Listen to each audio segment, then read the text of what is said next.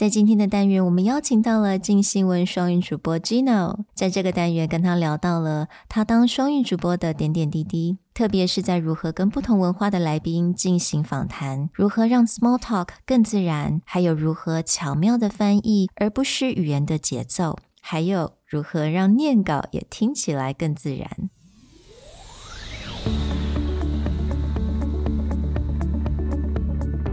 Hello，欢迎来到 Executive Plus 主管与沟通力的 Podcast。I'm Sherry, an educator, certified coach, and style enthusiast。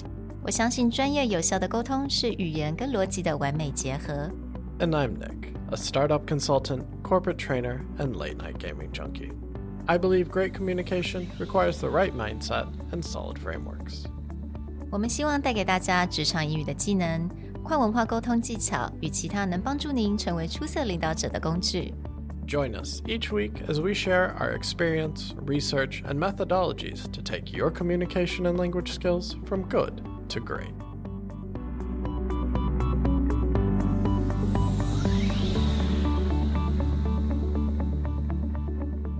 Hey, everybody. Welcome back to the Executive Plus podcast. Today, we have a special guest, one that can actually teach Sherry and I quite a bit about mm. how to do this whole broadcasting thing. And we're going to have him share some of his thoughts on communication, on being a news anchor, and other pieces of cultural communication or his own communication that he brings from the West into the East. Mm. 我们今天邀请到了一位，他的声音会让我们耳朵都怀孕的 Gino 王。那他是镜新闻晚间新闻的主播。So welcome, Gino. Now that you said it, I have to sound even more uh, magnetic. No, that's not how I sound. Hi，大家好，我是 Gino，我是王显宇，我。在台湾出生，台湾长大，但是在高中的时候我去了美国，之后高中和大学在美国完成学业，然后就回台湾当兵，然后进入了新闻这一块。我之前在中央广播电台、在联合报、在镜周刊、在三立待过，现在我在镜新闻负责晚间新闻的播报，还有呃主持一个国际的新闻节目，叫做《全球聊天室》You said your background was in broadcasting. and psychology. Okay, Oh, what? that's really how did you end up with that combination? I started out, I wanted to be a psychologist, but my mom was like, well, that's great. But, but, you know, maybe you want to pursue another. It might not be the safest option. Mm. She wants me to have a plan B, and my, my plan B mm. being journalism. Mm. And so that's why I ended up graduating with both degrees, and now I'm a uh, journalist. Now that's interesting because I would assume it's usually the opposite around. Like journalism seems a bit more of like a creative or artistic field. right. Where most parents would be like, you're going to be a starving artist. You go into some kind of hard science Yeah. or something. I feel like I have this. I I'm great at empathizing with people, and that's why I wanted to be a psychologist. Maybe I want to be a therapist. Uh, but back then, that was in 2000, early 2000s, and the whole idea around like, counseling is that it's it's it's not very popular in Taiwan, and my mom mm. didn't want me to be a starving therapist, and then so she suggested that I I have a backup plan, and mm. then which is good because I am not strong in the sense that if I if I were a therapist and if I had a client come into me hmm. and be like, "Well, I'm I'm I'm I'm feeling really down because this and this happened. My father passed away. I might not be able to provide the service that I wish I could. I hmm. might just, you know, hug them and just let's try it out. but I can't do it for like every day of the week, and it's it's not healthy and it's not it's not sustainable. Hmm. And so it's good that I became a reporter instead of a ah a, a therapist. yeah. So，那你觉得你对，因为你对心理学的这个 profession 非常了解，那有你会不会觉得你把它带进你的 journalist？ Definitely. I feel like the two two majors that I graduated with, the skill sets they complement each other. I'm very attuned. I try to be very attuned to people's body language, mm. how they seem insecure, how they seem confident, and I mm. try to interpret that and use it to my advantage in terms of shaping the next question I might ask.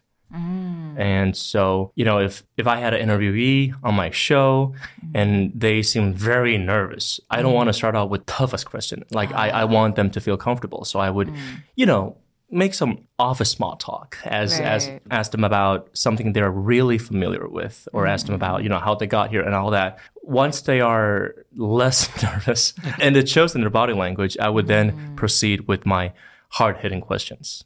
How much flexibility do you have on the desk as far as like I'm sure you have timing segments that you need to hit, right? So, do you give yourself some kind of time frame to say, okay, I know this person is nervous. I want to get them comfortable, but I only have about like 2 or 3 minutes to really get them in the place so that I can get into the hard part of the interview? Or is a lot of that done like in post? a lot of the interviews that I do, they are not live. So there's a lot that can be done in post. Or sometimes I try to talk to my interviewee before we start shooting. Mm. And then so it doesn't the small the small talk doesn't really affect the actual interview itself, if that mm-hmm, makes mm-hmm. sense. With my degree in journalism, there's mm-hmm. I I would be lying if I said I never had any regrets because I did go to school in the States. Right. Mm. And most families who can send their children to go and study abroad, they tend to be families that are relatively more well off. And so a lot of my peers, my classmates, they are in fields like, you know, electrical engineering or business management, some hmm. very fancy sounding fields. And they are doing incredible things now and they are living the life of their dreams. They are timeshare at hotels or like just traveling and then college re- reunions. And then we would mm. hang out and like hey Gino what do you do? Oh well me i'm just a humble TV reporter. And i'm just like you know i wish i had more business acumen to, to i guess pursue a more financially rewarding career. But i'm happy with where i am right now But actually, I would think your, a lot of your friends would be very jealous of where you are right now. no they don't care yeah Because I, I completely I understand what you're saying. You know，当然，我觉得在尤其是 在我那个年代了，能够送小孩子出去，真的是家庭稍微要比较，当然你能够 support。所以我觉得很多人，我的朋友也是，很多人都现在都是在企业里面或者是接家里的企业。So yeah, so I kind of understand what that means. Like that reunion has a little bit of pressure and stress. don't mind me i'm just here don't, don't ask me any questions now yeah. But your ability to connect with people and okay, I got to ask this question though. Do you know you have such a great voice growing up? When I was in middle school, excuse me, elementary school, I did enter um, speech competitions, uh, 朗读比赛. I was the champion. I, I won. Well, I think I was the champ. 校内冠军. I was I was the sort of the best in my school, and I was 乡乡 in terms of I I came from Longtan Xiang. It's in Taoyuan. I entered the Xiang competition and I was also the champion. So I, I grew up learning to I guess, enunciate even when. I ah. speak Mandarin. I don't know if I have a good voice because when I first started out in radio and I hurt myself and I was just like, this is awful. I, I think that's the reaction everybody gets when yeah, they first hear themselves. True. Like, is this really me? How, like, is this how I've been sounding my entire life? Yes.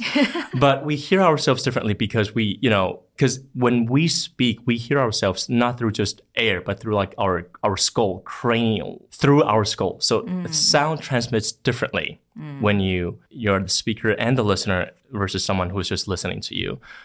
It's a skill that you have to acquire to learn to appreciate your voice, I think, in the end. Mm, and I realized that I sound even more awful when I speak English.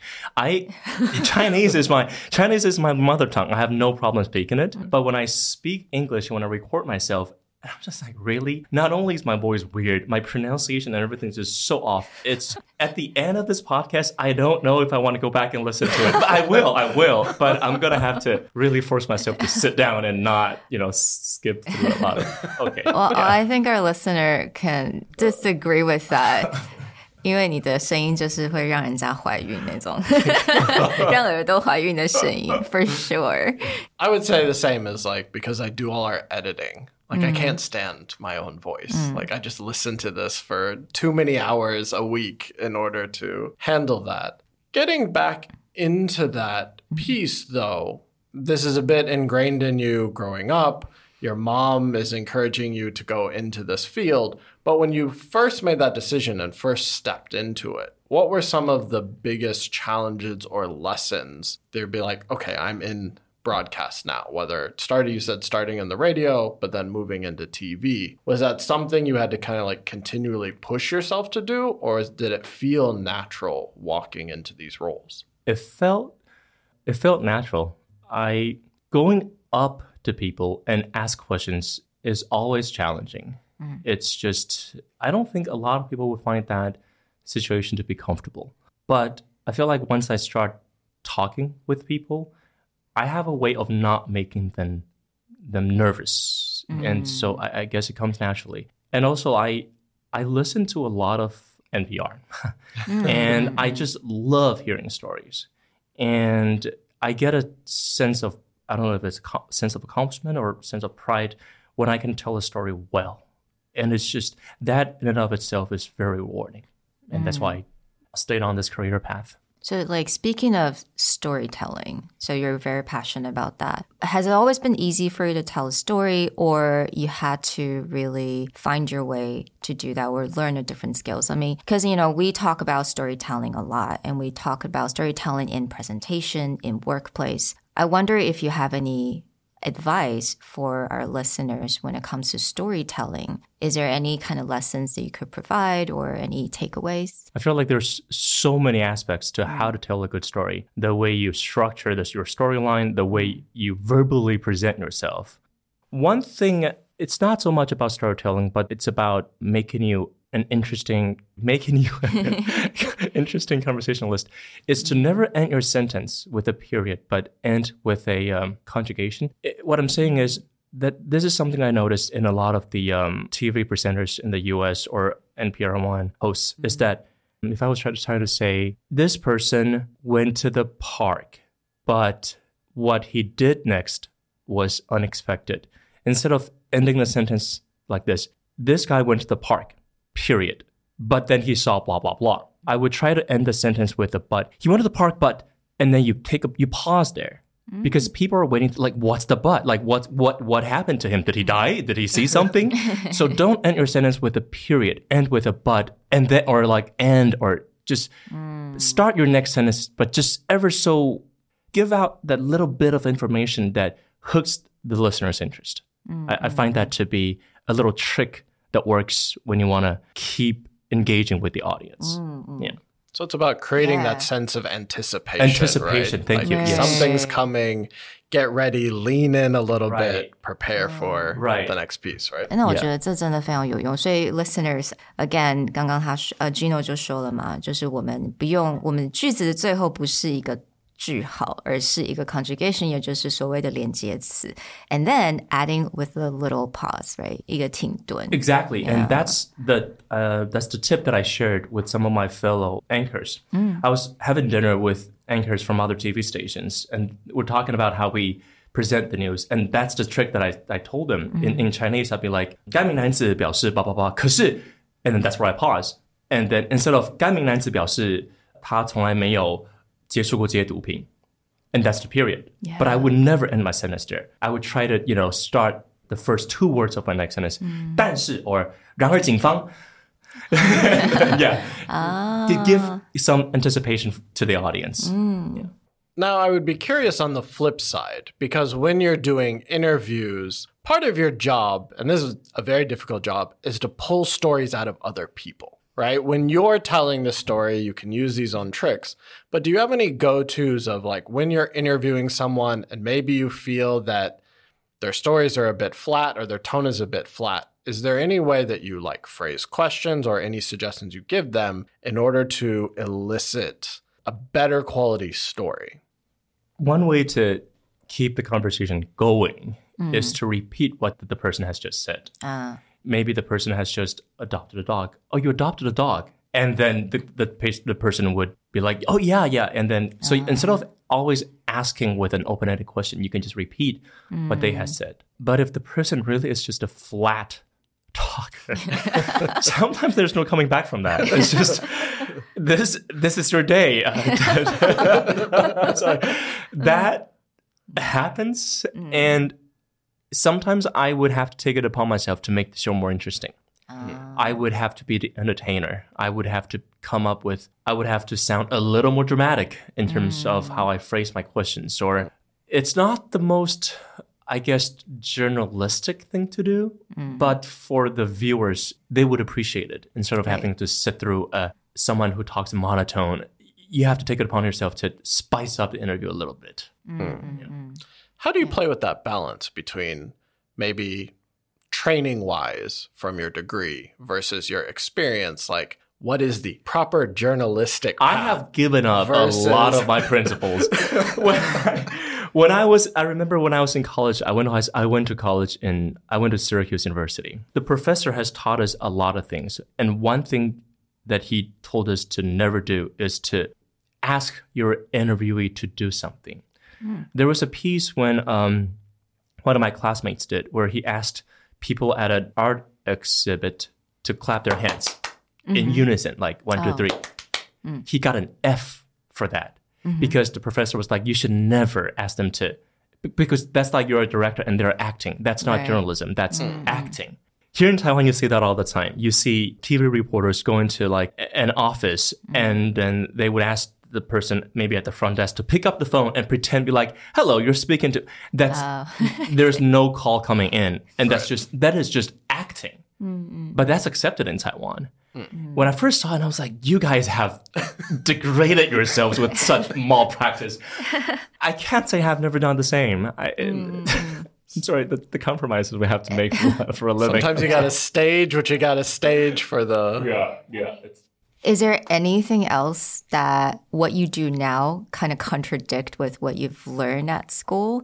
I mean, could be from cultural standpoint or it could just be time because I'm sure when you went to school back then and now journalist is very different, right? I realized that it's harder to write news stories in Chinese in the mm-hmm. sense that, and this, I'm going to go bilingual here. Yeah. In English, it's easy to, to say things like, President Biden made this announcement and it comes after so and so did this. So they would present the news by giving you what happened latest. Like Biden said this like 10 minutes ago. And that's because last week, Blinken said this and that. Whereas in Chinese, we don't have that phrase. We can't be like, 拜登总统表示什么什么什么，而这是因为 Anthony Blinken 怎么样怎么样。You don't hear that in Chinese news. So in Chinese news, a lot of time they would give you the background. 最近美中关系 blah blah blah blah blah，而这导致上个礼拜呃中美 blah blah blah blah。因此昨天拜登总统 they would give you the background and then lead you to what happened like five sentences into the news. Whereas in English, you can give your audience what happened, you know, like literally yesterday, and then give them the background like in follow up sentences. And one of the reasons being, if I was presenting Nick, right, this is Nick who has been in Taiwan for 15 years and he is a show host and blah, blah, blah. So I let the audience know this is Nick and then there's a clauses, right? The adjectives comes after. Whereas in Mandarin, we don't have that kind of phrasing. It'll have to be 这就是在台湾住了十五年，现在是 radio host 的 Nick. So there's a long list of adjectives that comes Oh, for your yeah. name. Right. We don't have this is Nick who blah blah blah. So I feel like English can be more hard hitting in terms of like Right. this is Nick. That's the point I want to get across. And by the way, he is also this and this and ah, that. Ah, Whereas in, in in Mandarin, it has to be this is the person who is this, this, this, and that, and ah. that's Nick.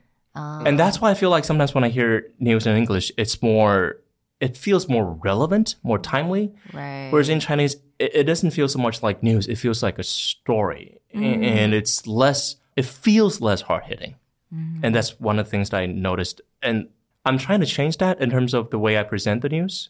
I'm trying to do what I just said, like 这是拜登总统表示 blah blah blah blah，而这是因为 I'm trying to do that, but that's not a common practice I noticed in in TV news. Because you're basically using English logic, which also is more of like a Western logic flow. so you're not just influencing the language, you're actually influencing like the cultural logic, how people process information, right? Yeah. Mm. so I think that's why English can just be very direct, right? Yes. Because I mean, you know, business English, they favor the directness, conciseness mm-hmm. of being very succinct with the language, right? Right. But I think it's just harder to do because of language itself. Right? Language and culture. Mm-hmm. Yeah, so then my follow up to that would be do you feel that there's obviously a cultural reason why news or stories are presented a certain way in Chinese. But do you feel that when you're trying to mix it up or you're trying to adjust that, is there any pushback? Do you mm-hmm. get either within your producers, et cetera, be like, no, no, no, that's not how we want to present this story, or like say other anchors? Or are people feeling open to this adjustment based on maybe other current events or media shifts? I don't think people notice that I do that. they just they see Biden. A lot of time when people watch TV news, they don't really they're not sitting there with a notepad, take Yeah, jotting down what the true. anchor is saying. I don't get pushback, Mm-hmm. and that's as good as I I'll get as a response from my producers or my viewers. But I do have a, a lot of leeway in terms of how I present the news. One thing that I I noticed, and this is not just about news, it's about in general how people translate things. It's like I, I said, how in English there's you can go, this is Nick who blah blah blah blah blah. And in Chinese, I noticed that sometimes when people translate things, they do the same. 这就是来台湾来了十五年，并且已经呃在主持这个 radio show，然后并且什么什么什么什么的 Nick。We don't say that in Chinese. Yeah. It's just it's a mouthful, and people forget like who is wait Yeah. what. so I think a better way to translate would be 哦，这就是来台湾来了十五年的 Nick 哦，而且他而且他也主持了一个 radio show. So if you're listening and if you're you know if your job involves translation, don't 不要让你的翻译有那么重的所谓翻译感. Don't make it so, Right. sound so much like oh you can just tell this was a translation. Break it up. It's easier for you and it's easier for the the viewer or the reader. Right, I, I just right, right. that's just so important. Bringing back the natural yeah. flow of the language you want to go Natural flow, into, yes. right? 嗯，让它比较口语化，对不对？了解。嗯 To shift gears a little bit outside of your current role, media as a whole, I wonder in Taiwan, how do you feel that there's a media shift? I'm thinking more along the states of, you know, traditional news media, print media, even TV news is feeling so much pressure from people getting their news online mm-hmm. or from social media or just reading. Like I know in Taiwan, a lot of people just use Line News as their main news source. How do you feel about that? And where do you see your role going forward? I feel less and less relevant. when I mm-hmm. tell my friends or when I meet new people at mm. a social function and I'm like, mm. oh, I, I'm a TV reporter and sometimes I present the news. And they're like, mm. oh, that's good for you. Uh, I never watch the news. I know, I know you never. Oh Nobody watches news anymore. It- it's a trend that I have very little power in sh- shifting or redirecting. I try to make my news as engaging as possible. I try to make it less boring so that people who, who do tune in, thank you so much, would mm. not tune out.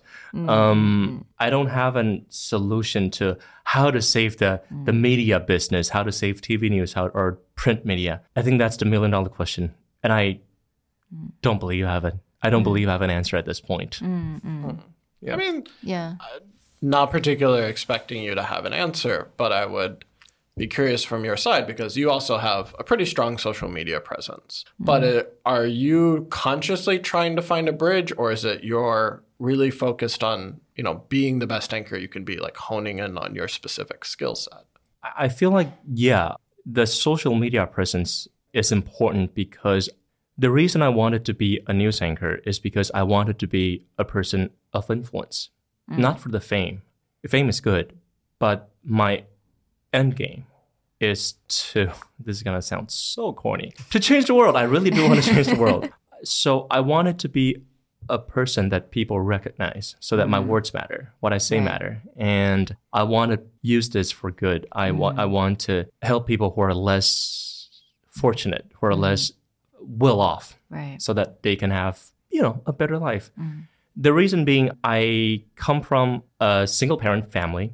My my father passed when I was one, and so it was my mom. Mm. And so imagine a woman having to raise a family and then being able to send Yeah. her only son to the states to study. I just I have a lot of respect and admiration for that woman. We don't always get along, but I love her.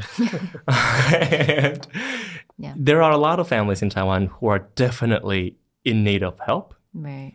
just like my mom was when when she was raising me mm. And I consider myself very lucky. But mm. I don't think I did anything to deserve that luck, that treatment. I was not, I'm not particularly smart. I'm not particularly athletic. I was just lucky mm. to be born into a family that took really good care of me. So I wanted to be a news anchor so that maybe I'll make more money. Maybe I can mm. Give some of the money I make to causes that I care about, or mm. maybe I can. I just want to do my part in making the world a better place. And so mm-hmm. I've been I've been involved with some children organizations where I I spend time with foster kids on weekends, and mm. and it's it can be so mm. tiring, but it's fun. and uh, yeah, so I guess that's why I wanted to have this social media presence because I want to steadily grow my influence, my fame, if you will, and so that more people will get to know me, and I'll have a broader reach, reach and broader influence. Yeah. That's very admirable. I mean, that's a, that's a really amazing story. From what I can hear, is that you wanted to use your voice, right, to really help the people in need. Yeah, people. In, Yeah. So, I mean, is there any particular organization that maybe our listeners can look into that you're? Yeah, I'm involved with the uh, 新北市 家福家福中心的展爱服务队。So 家福中心 is an organization that helps look after children from troubled families, and so these kids would be placed in foster homes, maybe. Maybe their aunties or uncles or just strangers who have decided to care for so, some child in need. And every now and then, these foster families, foster parents would have to go to like classes on, you know, how to take care of children or seminars. Mm-hmm. And so, in the meantime, who's going to take care of these children? We oh, would. So, we would take them out and go to visit a museum or like an outing mm. or like play games and just to keep them company Right. and that's fun. Mm. And um, which is also the reason I have decided I would never have kids because oh my god, oh my god, I love spending time with them. Like maybe like you know A few hours. a few hours Yeah, yeah, or like a day, but like once a month. I cannot. I'm just. I I have so much respect for parents out there. Shout out to you. How many kids do you have to spend time with each time?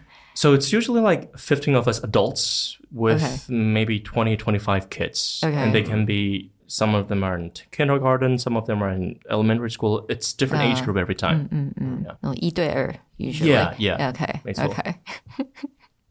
But I think that balances Yeah. to what are the motivations behind that. I mean, I think a lot of people will look at anyone on TV or anyone with a big social media, it's like they just want the attention.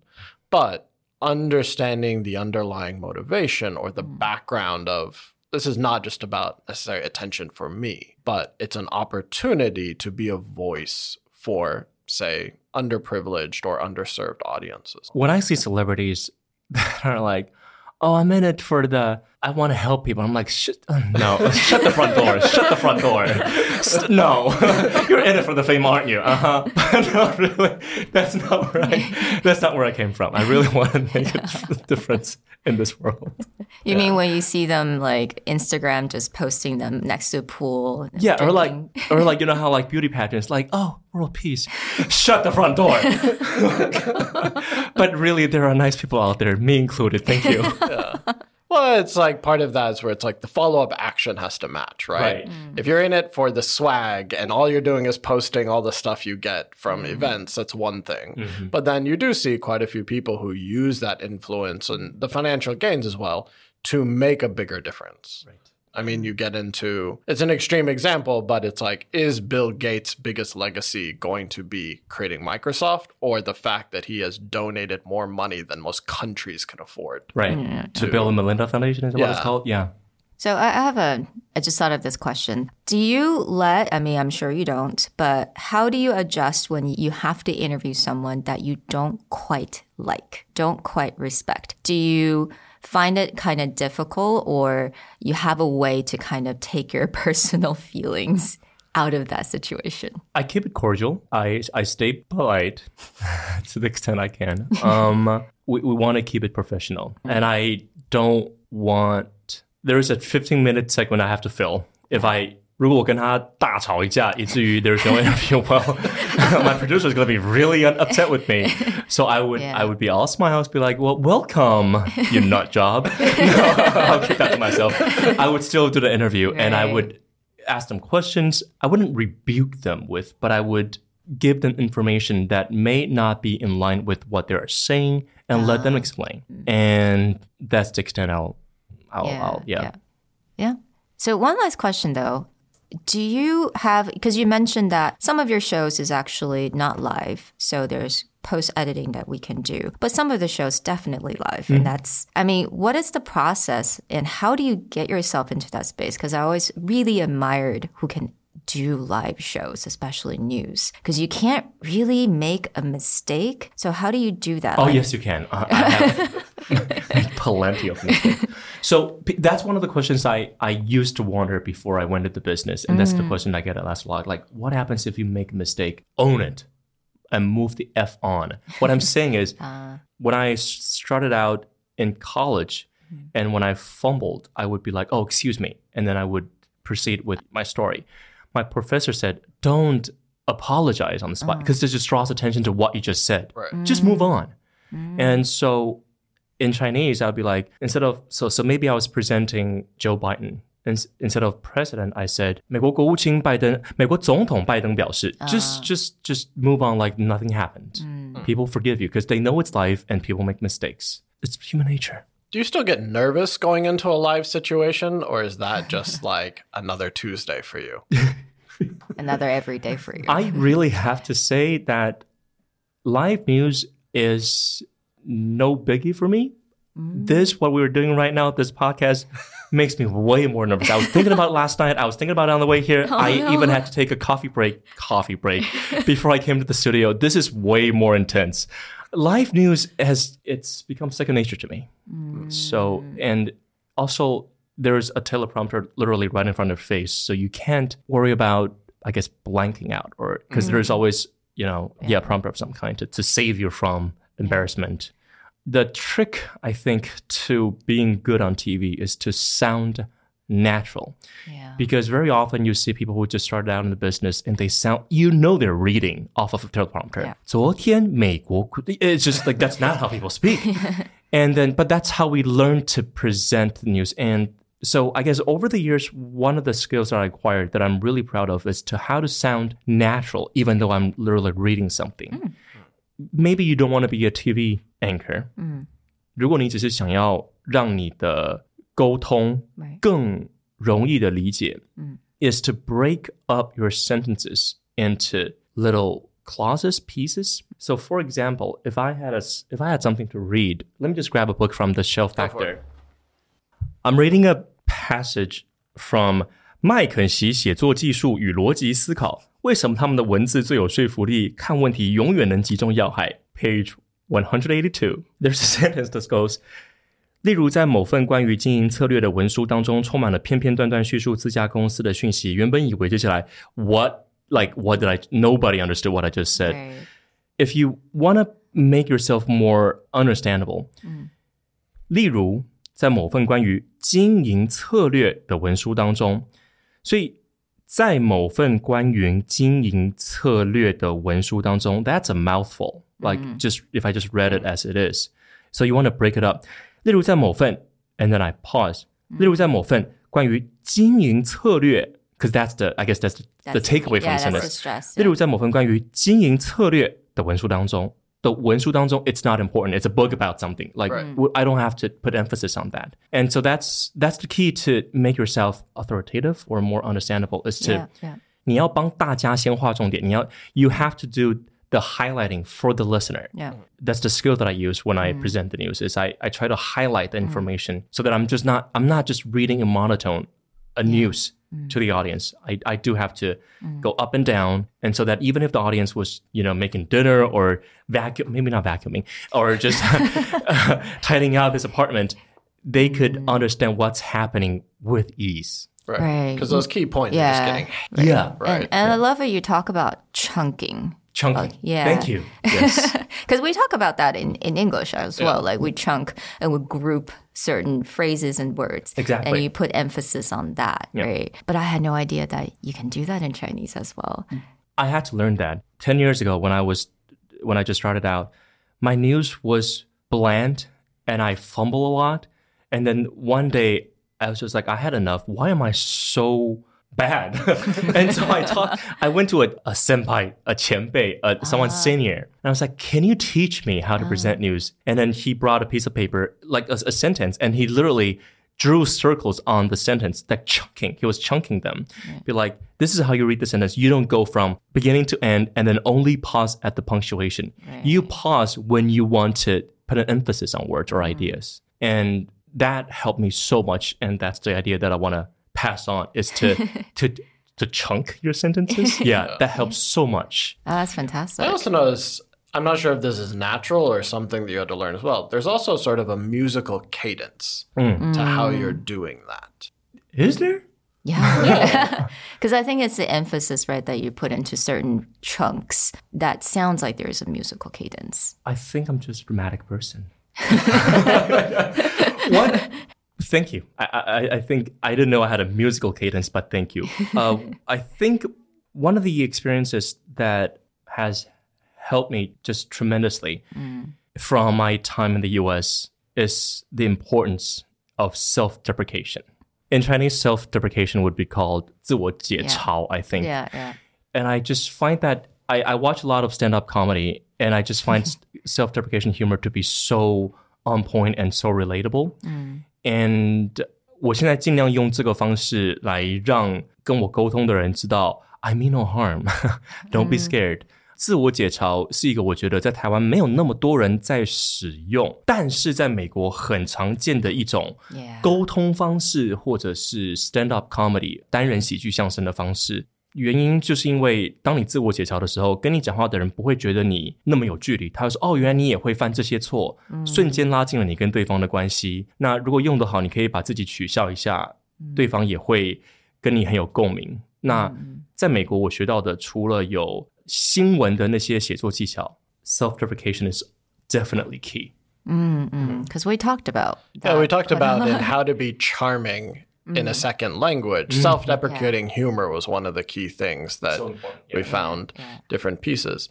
You've touched a bit on now we're talking about stand up comedy, but you talked about NPR before. Are there any particular shows that really influenced you or that you go back to or you would recommend people listen to, whether it's like an NPR show or host or a stand up comedian that you just kind of feel has very strong mm. either structure or speaking style? I used to listen to Hidden Brain. It's a show on NPR, but it's it's since removed. I think they have different platform now. But Hidden Brain, um, I guess in 中文是藏起来的大脑. Hidden Brain is a really good show because it's tough, it's about psychology. It's about why people behave the way they do.